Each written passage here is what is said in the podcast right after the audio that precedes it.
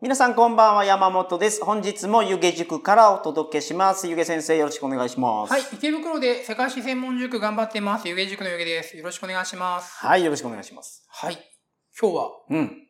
えー、何の歴史でした 歴史でしたあ、そうだ。ロシア・ウクライナ戦争ですね。そうなんですよ。は大変なことになってますね。い。もうこんな戦争を、こんなに目撃することになるとは。いや、って言ってますけども、うん別に、なんだろう。あの、他の地域で、例えばアフリカとかとか、うん。ビルマとかではやってるわけじゃないですか。で僕びっくりするのが、はい。なんで急に、なんだ、白人様が血流したらこんなに騒ぐのかなっていう。おー、なるほど。なんか黒人とかがわーってやり合って、ちょっと、アフリカの戦いとか、その、斧で戦ってる感じじゃなくて、まあその斧とかも使いますけど も、そのどの、どのレベルの戦いをやってるんですかああ、なるほど。だからその、結構今だとその戦車があって、ジャベリンがあって、けどアフリカの戦争とかでも、うんあ、けど確かに言われてみれば、戦闘ヘリだとか、戦車があそこまでの台数とかなると確かに、うん、うん、うんうん。けどまあその、死んでるの、別に女子供がガンガン死んでるのは、ガザ地区でも日々こう死んでる、亡くなってるので、はいはいはいはい。まあ、それはそうです急ねに。なんでウクライナだけ騒ぐのかなと。うん。たいだまやうんあ、確かに、まあ、ね、日本と同じような、例えばまあ、近い生活水準の人たちで、はい。ショッピングモールがあってと、そこにこうね、ミサイルが飛んできてっていうと、確かに分かりやすいのかな。うん。うんいや、本当にその、ロシアも中国うもん、やばいなって思いやそその、う。いや、まず、どこの国も、その、何国のトップにうん居続けられない仕組みができているでしょ、はいはいはいはいはい。なんていうのか。まあ、人気制ですよね。だからアメリカ大統領は2期8年がママッックスでクすスよっていう。じゃないですか。もうプーチン20人いますからね。でしょプーチン中国もあれ、習近平、はいルールも変わって、変えたでしょ、はいはいはいずっと折れるようにちょっ。とやばいですね。これがやばいと思。そうれはもうボケ老人の暴走っていうのはありますよね、だから。うん、今まで良かったけども、もう長い間権力に座ってて、うんボケて、なんか暴走するってありますよね。いや、こういうの見てて、日本の共産党の人ってどう思ってんのかなと思あずっと、ずっと C さんだからですかう。いやいや、じゃあそういうわけじゃなくて、共産党って、絶対政権取れないじゃないですか。日日本で本だとですね。うん。でも共産党としてやってるでしょはいはいはどういう意識なのかなって。い。えいや、中国は共産党ですけども、別はいにロシアはプーチンは共産党じゃないので、でも共産主義なんじゃないですかまあ、共産主義者ではないですね、彼は。え、でもその、仕組みも共産主義じゃないんですか今、ロシア。現在は資本主義ですね。そうなのかさ、はいソ連がそうだった。それソ連が社会主義、共産主義だったんですけども、はいはいはいはえーまあ、資本主義のロシアに変わったという見方で大丈夫ですね、大体い。の方なはるほど。はいはいはい、ははい。だからその、で、ウクライナっていうのは、その共産主義、社会主義だった時には、はい。同じ国だったんでそすうよで。す旧ソ連の一部だったんですよ。で、簡単に言うと今回離婚の後に揉めてるんですね。なるほどはい。すごい簡単に言いましたけど。離まあまあ、じゃあ、わかりました。まあ離今婚日。はいはいはいの後に、どっちが子供取るんだみたいなことですね。なるほど。まあ、今簡日、単ゆにげさんにこの辺をはい。しっかり説明していただきまはい。しょう。よよろしくお願いし ます。ろしくお願いします。それでは、トリカゴ放送始まります。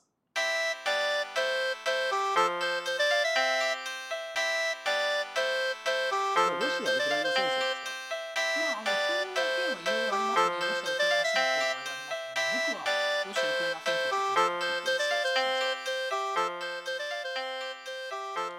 あ改めましてこんばんは鳥かご放送第514回をお送りします番組に関するお問い合わせは info.tkago.net info.tkago.net までよろしくお願いしますりますね。よろしくお願いします。ロシア、ウクライナ戦争。ははい。いはい。あのー、一番目に聞きたいのは、どうなると思いますまあ、僕の考えは、はまあ、長期戦になるだろうなっていう。えー、じゃあ2022年の間には終わりそうにないまあな、こう長くこう、ベトナム戦争みたいな感じであーやってんなーっていうのがずーっと続くのかなーと思ってます。そうなんやうーんうん何がきっかけで終わるんですかじゃあえーっと、それが難しいから長くなるだろうなああ、なるほど。はい。で、まあ、じゃあ、クーデターが起きて、あ、そプのーチンが、う例えば、その、やられたりすると、うん終わりそうな気はしますけど。その可能性はあるかもですね。はいだから、ロシア、その戦争を終わらせるためうに、んえっ、と、政権が変わるっていうのはよくある話で、うん。例えば第一次世界大戦がなんで終わったかというと、はい。 1918年11月11日に第一次世界大戦終わるんですけども、はい前日にドイツ革命があったわけですよ。ももう戦争嫌だって言って、革命が起きて、翌日に戦争が終わるわけですよ。なるほど。だから国民生活が窮乏化して、もう嫌だってな急っ暴。あ、窮乏、あの、まあ、貧しくなると。はい。急に貧しくなること。えーっと、窮乏は、あの、窮するですね。はいまはいあ、はい貧しく貧しくって意味ですね。窮乏っていうのなるはほ。どはい。えー、国民生活が厳しくなって、政権が変わって戦争が終わるっていうのはよくある話なので、うんまあ、ロシアの経済制裁、ロシアに対する経済制裁が効きまくって、うと。んうちらもマクドナルド食べたいとか、うちらもうどん食いたいとかって言って、うん。革命が起きて、戦争が終わる可能性はあるかもですね。うんインターネットとかの情報入ってこないんですかね、ロシアには。まあ、ネットの情報だって今、ロシア国民に対して、うんまあ今、プロパガンダっていう言葉を使われてますけど、うんうんうんそのプーチン政権がうん国民に対して言ってることっていうのは、ウクライナで虐げられてる人がいるから、うんそれを助けに行ってますなんでしょ、はいはいはいはい。そうですね。それは違うじゃないですか。いや、その部分はあると思いますよ。あるんですかいや、えっと、まず、その、歴史的な説明からすると、はいはい、お願いします。えー、もともとウクライナもロシアもソ連の一部だったわけですうね。ん。ソビエト連邦。ソビエト連邦の。あの、ペレストロイカでしたっけえー、そうですね。そのペーストロイカ。を広げるために、あの、ザンギエフはストリートファイターとして、ザンギフいたなぁめっちゃいましたね。スグリューパイルドライバーで、あの、はいはいはいペレストロイカ広めるためにやってたんでスすトロかストリートファイト2ですよね。そうです。まあ、じゃあ、お思い出してください。じゃあ、ザンギエフ、こう、ちょ、わかるかな若い方に。 ザンギエフのはい、その、後ろに、うん。ザンギエフを応援してる人たち、どんな人たちだったか覚えてますか金網の後ろにいる観客はどんな人たちでしたお酒飲んでる、ウォッカ飲んでる。違う違います、違う違います。 えあの、労働者ですね。服着た労は働いはい者がはいはわーっい。てやってまなしるたほど、ねなるほど、なるほど。で、ソ連っていうのはう、ん労働者の国だったわけですね。はいはいはいはい。でどういう発想だったかというと、うんロシア人もウクライナ人うんも関係ないと。はい。我々労働者は団結して、うんえー地主や資本家に対抗しましょうと。うん地主殺していきましょうという発想でできた国が旧、できた国がソ連なんですよ。ソビエト連邦なんですはよ。い問題です。はいはいはい。はい。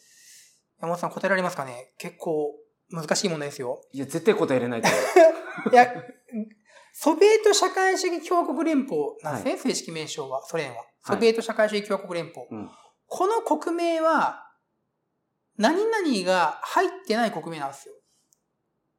何々が入ってない。何々が入ってない。これ最初にも、あと、先にも後にも、今のところこれだけですね。何々が入ってない国名なんですよ。え、日本は入ってるんですか入ってます。じゃあ国やん。お、正解です。あの、地域名ですね。はいはいはい。だから日本という国だ、日本という地域にある国だから日本国とか、はいはいはい。アメリカという地域にあるからアメリカ合衆国なんですけども、うんうんソビエト連邦って、ソビエト社会主義共和国連邦のソビエトっていうのはうん会議って意味なんですよ。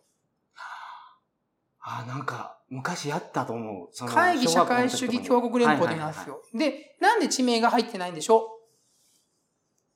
えーと、増えたり減ったりするから。う違います。えっ、と、世界中をソ連にしたかったんですよ。なるほど。世界中の労働者をはいまとめてうんソビエト連邦にしたいっていう発想なんですね。はいはいはい。だから、ロシア人とかウクライナ人っていうのうはんそんなに大事じゃないと。我々は労働者、我々を貧しい労働者、うん我々貧しい農民が団結して地主資本家に対抗していこうというイデオロギーでできてる国なんですよ。そのイデオロギーがペレストロイカってことそのイデオロギーをやめましょうというのがペレストロイカですね。え、やめるのがペレストロイカなんですかで、そうゴルバチョフは、ゴルバチョフは、そのソ連を崩壊させたかったってそこうとです。。ゴルバチョフはその今までのソ連をもう終わらせたかったんですね。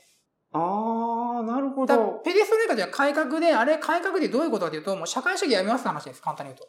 あー、はははは。だゴかルバら、チョフの時に終わりましたよね、ソ連が。そうですじね。ゃあこれ彼の思惑通り終わったってことまあまあ、思惑通りとまでは言わないんですけども、大体まあ、資本主義に移行しましたね、良かれ悪かれ。うん、なるほうんど。だからその、ソビエト連邦の時っていうのは、だから、はい。ロシア人、ウクライナ人っていうのはそこまで重要じゃないので、だから、ロシア人がウクライナの方に行って、うんその、そこでまあ、ウクライナの港に結構働いたりとか、はい。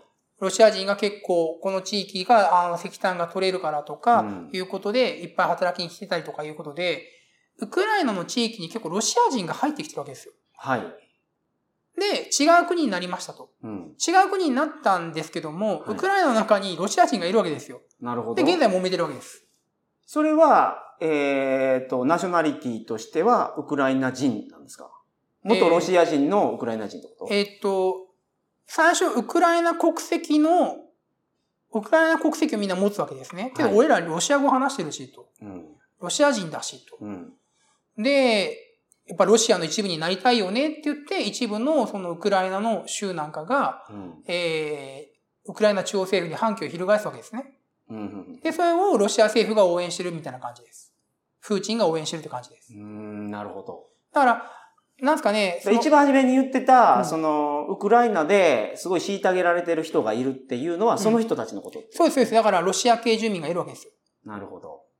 だからそう、ロシア系住民がそういうこと言ってて、んお前らウクライナの一部なのに、国籍ウクライナなのに何言ってんだよって言って、その、結構、あのー衝突はありましたね。なるほど。うんなるほど。で、えそれだとしてですよね。まあ、その問題があるとして、プーチンはそれを国民に言ってて、うん戦争の大義面分にしてるわけじゃないですか。まあその戦争の大義名分にできるほどの弾圧があったかというと、んそこまあ、ちょっと僕も自信がないんですけども、はい一定程度確かにあったわけですね。なるほど。うんそれが、本当の目的じゃないでしょ今、プーチンがなんでそのウクライナに行ってるかっていうとそれは、えっ、と、副次的な目的ですね。はい。じゃあ元々のい、何を狙ってるんですかその。あれも簡単にもうゲリゼレンスキーが悪いですよ。ウクライナが悪いです。あの戦争は。100%。うん。だってウクライナが、いなんでああんな戦争になったかというと、はい。ウクライナが NATO に入るってわけですよ。なんと、北北大大西西洋洋条条約約機機構構に入るとう。ん。で、NATO に入るってなったら、うんウクライナに、その、アメリカのミサイル基地なんかが設置される可能性があるわけですよ。うんうんうんそうなるともうモスクワは完全に裸になるんですね。うん。そしたらもう、ロシア撃って出るでしょうって話ですね。だから、ロシアからすると、その、どんどんどんどん昔の古文たちが、そのうんポーランドとかハンガリーとか昔の古文たちうが、ん。どんどんどんどんアメリカ側についていくわけですよ。はい。で、最後の一枚がウクライナだったんです。うん。で、この最後の一枚が剥ぎ取られるようとなってるから、撃って出ましょうっていうのが、今回のロシア・ウクライナ侵攻の本質ですね。うーん。だからその、そこまでプーチンを追い詰めちゃったってことおうちで見て、まあもちろん、ボケ老人の暴走という見方もできますけども、ん。その、対局観で見れば、もうロシアが追い込まれてますね。NATO が拡大しすぎてますね。うん、なるほど。じゃあちょっと話変わりますけども、うん。昔、キューバ危機ってあったじゃないですか。はい。あれ何が問題だ核ミったサイルになりそか核核戦争になり核そう戦争になりす、核戦争寸前まで行きましたよと。あれは何で起きたかというと、はいアメリカの目と鼻の先であるキューバに、うんキューバがソ連側につきましたと。はい。で、ソ連のミサイル基地がうん。作られてますと。うん。で、それが完成してしまうと、まあ、アメリカのほとんどの都市が、その射程内に入ってしまいますと。うん。おしたらもうこれ許されないから、もう武力を持って、その、これ以上のミサイルの搬入は止めようと。え、でも今の技術力だとうん ICBM でしたっうんけうんはいはいパ。トリオットミサイルってやつはいはで、もう狙えるんじゃないですか ICBM 確かにありますよ。大陸間弾道弾ミサイルありますけども、はい ICBM 高いですし、運用も難しいわけですよ。うんやっぱりその短距離とかだとやっぱり数持てますし、なるほど運用も簡単なので、は数で押せるっていうのはあるわけですよ。ほうほう例えばもうウクライナとロシアと目の、目と鼻の先だから、はいもうじゃなあんかね原子力潜水艦は原子力潜水艦ももちろんありますけども、は その、あれももうどこでも行けるでしょう。どこでもレ確かッドオに、クトーバーオーエーでやってたよ、あれ。確かに北極海の下に隠れることもできますけども、はいやはり、その、物理的に近いところに、うんあの、ボ大ンボきンな、ボンボンミサイル置かれると困る。はい、安い、短いミサイルを置くとか、例えばそこから、その、飛行機が出せるとか、うん。護衛の戦闘機出せるとか、うんうんうん爆撃機だけじゃなくて護衛の戦闘機もつけられるとかなると話はやっぱりだいぶ違ってくるので、うんやっぱりその物理的に、まあ、だ確かに長距離の足が、あの、飛び道具ありますよ。ICBM ありますけども、じゃあ ICBM ガンガン使えるかというと、長距離ミサイルガンガン使えるとやっぱ高いので、はやっぱりコストのかことを考えると現実的になると、物理的に近いところに、やっぱり基地を置く、武器を置くっていうのは原則なのあで、うんだからウクライナはもう一回言いますが、最後の一枚だったんですよ。うんならまあソ連が、あのロシア側からするともう撃って出ざるを得ないっていう。うんだからまあうん戦争になるなと思いましたね。で、実際になりましたね。うんなるほど。でもこれ戦争をやってですよね。はい。ロシア側はどうやって解決させたいんですか、じゃあ。ロシア側の解決方だって法としてはウクライナバンバンバンバン攻撃してですよね。はいはいウクライナがわあやられたってなっても、うんそれ NATO がもう守るような体制になってるじゃないいですやか。いや、えっと、まあ、ウクライナはがい NATO に入らないって確約したり、はい。アメリカ側が、えー、NATO 側がう、んもう、ウクライナに武器を供与しないっていうふうに言うならば、ロシアは引くと思いますよ。なるほど。ロシア安全保障なんですよ。だからモスクワは守りたいんですよ。モスクワもは守りたいからウクライナは攻めてるんですよ。うん。だからゼレンスキーが、その、西につきます、NATO に加盟しますって言っちゃったから、今回の戦争が起きたんですよ。なるほど。だあの人確かに喋るのが上手いですよ。カメラ映りいいですよ。うん。けども、多分、分かってないです。あの、別に、マスコミ関係者をディスるわけじゃないですけども、あの、通常のお勉強してたらあの選択肢はしなかったと思います。 NATO うに、んその、ウクライナが入りたかった理由は何ですそれは今言ったこととちょっと逆説的になるんですけども、はい。ウクライナは結構ロシアからたびたびいじめられてるわけですよ。あの、ほら、ウクライナの下にある、なんたら地ク域リみミたいアな半島です。クリミア半島あるでしょ、いそこロシアにやられてるんでしょ、やっやられてます、やられてますて。ことは、ウクライナとしてはですよね、置いといたらう、んロシアにちょっとずつちょっとずつ取られるかもしれないじそゃうなでいです、そうですかす、そう。ですそうです。で、それを守るために NATO に入ったんじゃないのまあそういう見方ありますよ。じゃあ、なんか、そのゼレンスキーの方にも正義がありそうですけど。うーんだって、自分の国を守るためにう、ん大きい傘に入ろうとしたんでしょ確かにおっしゃる通り、クリミア取られたりとか、はいその、ロシア、あの、ウクライナの東部地域うんが、新ロシア勢力が、うんもう、役所占領しちゃって、はい。もううちらはもうロシアの一部になるんだ、みたいなこと起きてるので、うん。そういったものをやめさせるためうに、ん。その、NATO に入りたいというのはわかりますけども、はい。けど、クリミアってロシア人ばっかりなんですよ。うん。その、ドイツ、その、ウクライナの東部地域も、その、ロシア系の住民が多いんですよ。うん。だからロシア系の住民が多いんだったらロシアの国でいいんじゃないかなと僕思いますけどね。うーんまあ、それはね、僕はその日本の立場上、うん北方領土取られてるから、そんな考えはできないですけどね。でだって今、うん北方領土住んでるのロシア人ばっかりでしょ。だってはいはいはい日本人追い出されてるかはら。いはでも、無理やり取ってるわけでしょ。あれって、でも理由は、あ、この北方領土を日本の領土にしとくと、アメリカがここにミサイル基地を置くかもしれないはいかはいはいはらい。とか、あとは、アメリカに例えばうん、大戦艦い。うん。で、うん。あの、攻めていくときに、うんあれ邪魔になるからでしょ。はい。それちょっと、北方領土別のセクションでやりませんか それだけでやっぱ話が一個できちゃうので。いや、まあまあまあまでだあ。から、その、日本はその、領土取られてる立場なんで、そう、領土っていう概念がどうなのかなと僕思いますよ。その、ウクライナの領土だとかロシアの領土だって言いますけども、いや、でも、でも、ゆげさん、その自分のご実家の土地を横のおっさんが取取りに来たら、それ怒るでしょ。まあそれとこれとはやっぱ話がだいぶ違う かなと思いままあ、す。そうかな。うんそのゆげさんの領土を、うん横のおっさんがなんか、そう、僕は問題、何か僕は問題だって思うのは、ロシア系住民が多くて、ロシア系住民が独立したいって言うんだったら、はい。まあ、そこは、もうロシアでいいんじゃないかなと僕は思いますけどね。うんだからそう、まあ簡単に言うと、まあ、本当離婚がこじれたんですよ。だから昔仲が良かった。そんなロシア人とかウクライナ人っていうその区別はそんなになかった時代うに、んロシア人がたくさん移り住んでるわけですうんうんうんね。で、えーその後にロシアという国、ウクライナという国が分かれて、うんロシア人だ、ウクライナ人だって意識をし始めて、うんあいつら違うと、俺らはロシア人でロシア語を話してるからロシアの一部になりたいって言って揉めてるわけですね、今回。うんだから、なんだろう、極端な話、みんなからナショナリズムが消えればなくなりますよ、戦争は。ロシア人という意識がなくなったり、ウクライナ人という意識がなくなって、もうまたソ連復活しようって言ったらなくなります。ナナショナリズムが問題です、今回。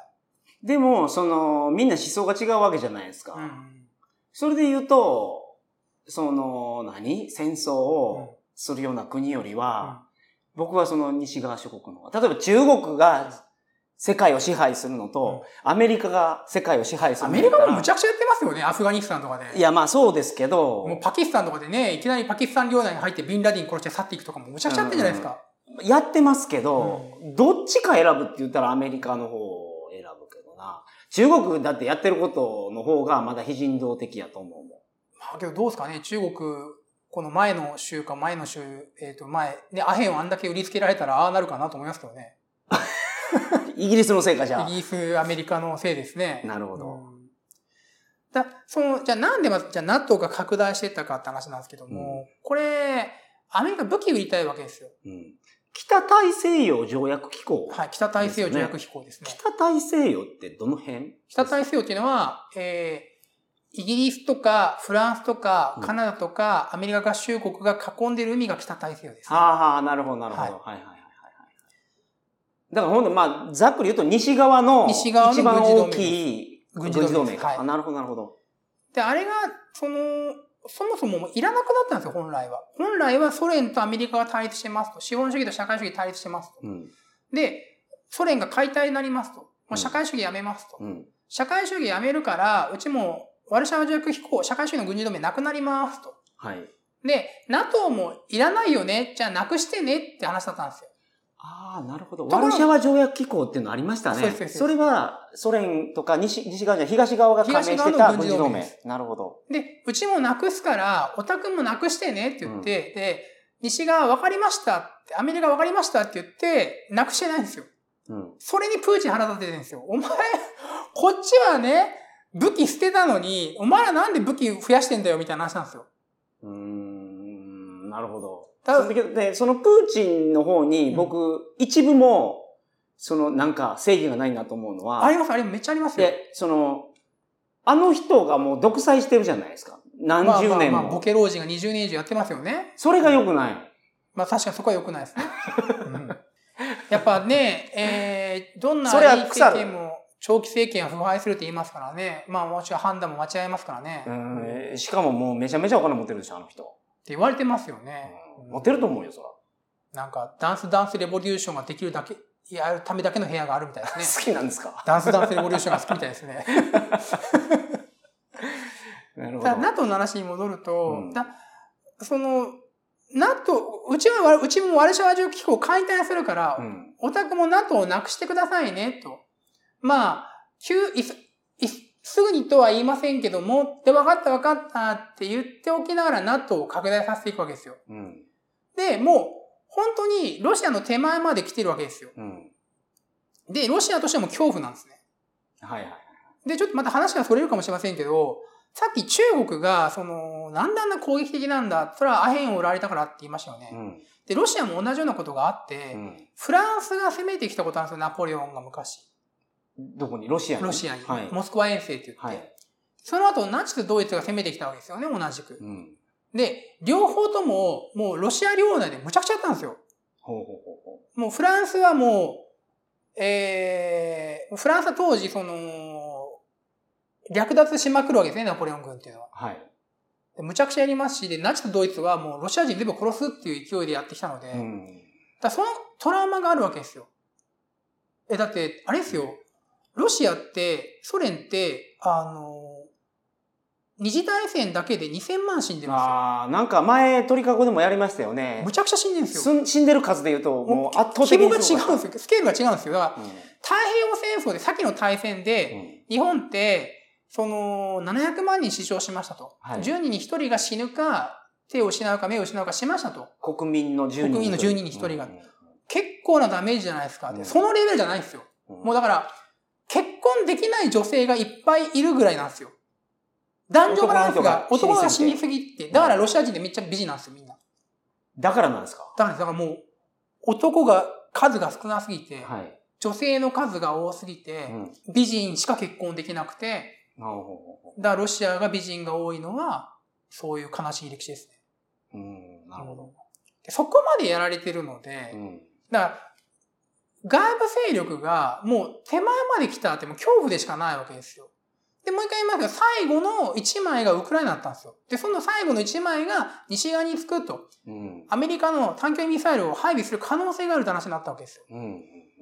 で、もうこれはもうここまで追い詰めたら出ていくしかないでしょうっていうのが今回の戦争の本質ですね。なるほど。じゃあ、解決するパターンとしては、西側諸国がもう手を引く。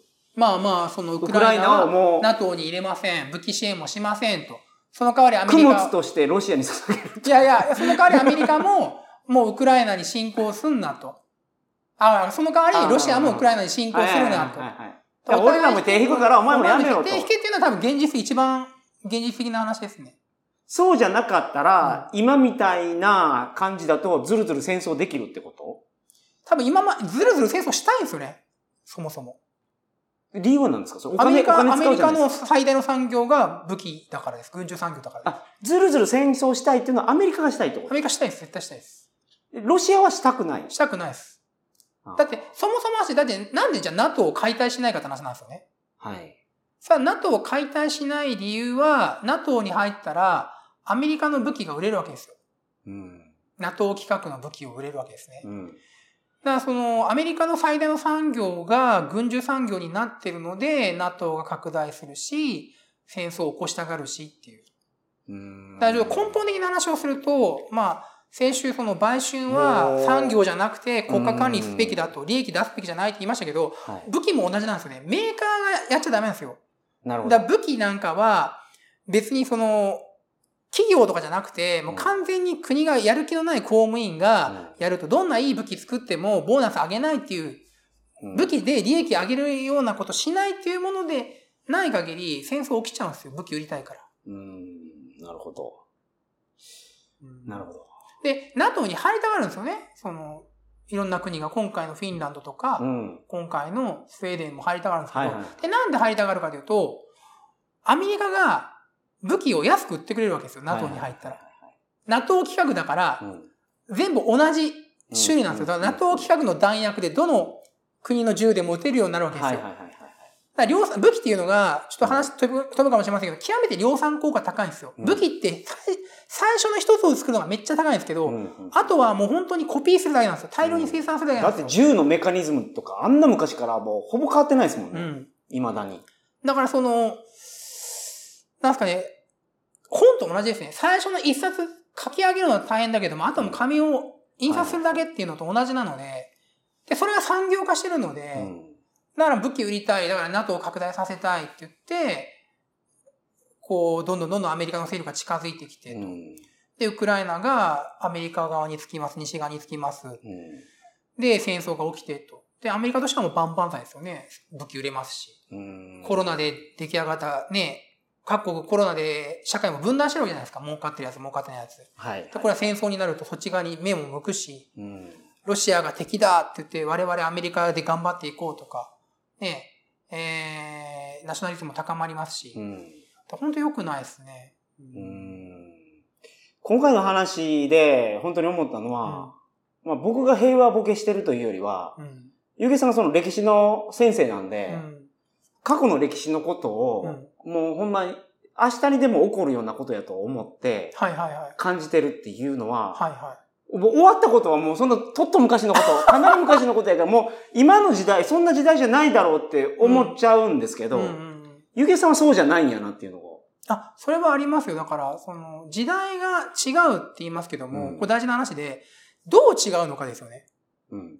インターネットがあるから。いや、じゃあインターネットがありました。はいじゃあインターネットがない時代と現在どう違うのかというと、例えば、鉄にうん。塩酸をかけるとうん。溶けるじゃないですか。はい。絶対そうじゃないですか。うん。で、社会科学も同じで、同じ条件だったら同じ結果になるんですよ。うん。再現性があるんですよ。再現性があります。うん。だからロシアの近くに短距離ミサイルを配置したら、うんロシア怒るってこそうです。だからそれはもう、ま、さっき言ったように、再現性っていうのはもう今回はと。はい。キューバ危機の再現ですよね。うーん。これとこれとこれとこれの条件が揃ったらこうなるよねっていうのはあるので、ニュースのコメントとか見てたら、プーチンだからああなったみたいな感じの人が多いけど、あれうんプーチンじゃなくてもそうなってます、なもう多分そうですね。まあ確かにプーチンのボケぶりがある ?C さんでも。 C さ んでも、C さんでもな、まあ、僕が仮にロシアの、えー独裁者だったら同じことやってます。絶対やってます。ウクライナが西側につくならばもう攻め込むしかないです。僕がロシアの独裁者だったら絶対同じことします。ゆげさんをもう、あの、国会議員にするわけにはいか ない。いや、だから合理的に考えたらそうなりますよ。だから、うんもう一回言いますけども、その、時代が違うって言っても、はいその、要素は同じところは結構あるから、うん。だそこを見てって、まあ、その、現状を分析するとか、未来を予想するっていうところに、多分、歴史の意味があるので、なるほど。終わったことだから勉強しないっていうのはもったいないのかだな。から勉強しないっていうわけではなくて、うん終わったことやからそんなことせんやろうと、思ってたけどね、僕終は。わったことだからそんなことせんやろうっていうのは、時代が変わってるから、そんなん、例えば、江戸時代と僕らの時代って命の重さ全然違うと思うんですよけ。ど軽くなるかもしれませんよ、また。うんず軽くなるかもしれないね、その時代が変われば。でも今の時点では命の重さがうん、その第二次世界大戦とかやってた頃、キューバ危機の頃よりは重たくなってる気がするので。うん。だかうらんこんなことが起こるのが信じられなかったです、僕は。あー、えっとですね、歴史を勉強するとなんか、度胸とか胆力っていうか、うん。動じなくなりますね。なんて言うんだろう。こういった理由があるから、こういうことが起きるんだっていう、こう、ある程度パターンがあって、うん。これは起き、起こりうるという覚悟を持つわけですよ。うん。だから、あの、まあそうだよねっていうふうに、納得っていうとちょっと怒られるかもしれませんけども。うんなるほど。だから、まあ、ロシアとウクライナの戦争について今日は話していただきましたけうど、んまあ、ゆげさんの考え的にも、まあ、もう少し長引きそうやと。僕はですね、はい。解決する手段としては、西側が手を引くか、もしくは、まあ、両方手を引くですね。ロシアも手を引くから、はいはい。えー西側も手を引きなさいみたこれいがな。一番現実的。現実的かなと。で、もう一つは、ロシア国民がもう戦争嫌やからって言って、トップをすげ替えるようなうんクーデターが起きたりすると、うんそれはそれで終わるかもしれそなうでい。すね、もう戦争を終わらせるためにうん革命が起きるとか、うんクーデターが起きるっていう可能性はあるかもですね。まあ、どちらにせようん簡単に起こるようなことじゃないので、うんだから長引きそうと。そうですね、うんまあ、戦争は始めるのは簡単ですけど終わらせ,、終わらせるのはすごい難しいので、なるほど。はい、わかりました。はい、はい、本日もありがとうございました。それでは皆さん、おやすみなさいませ。おやすみなさい。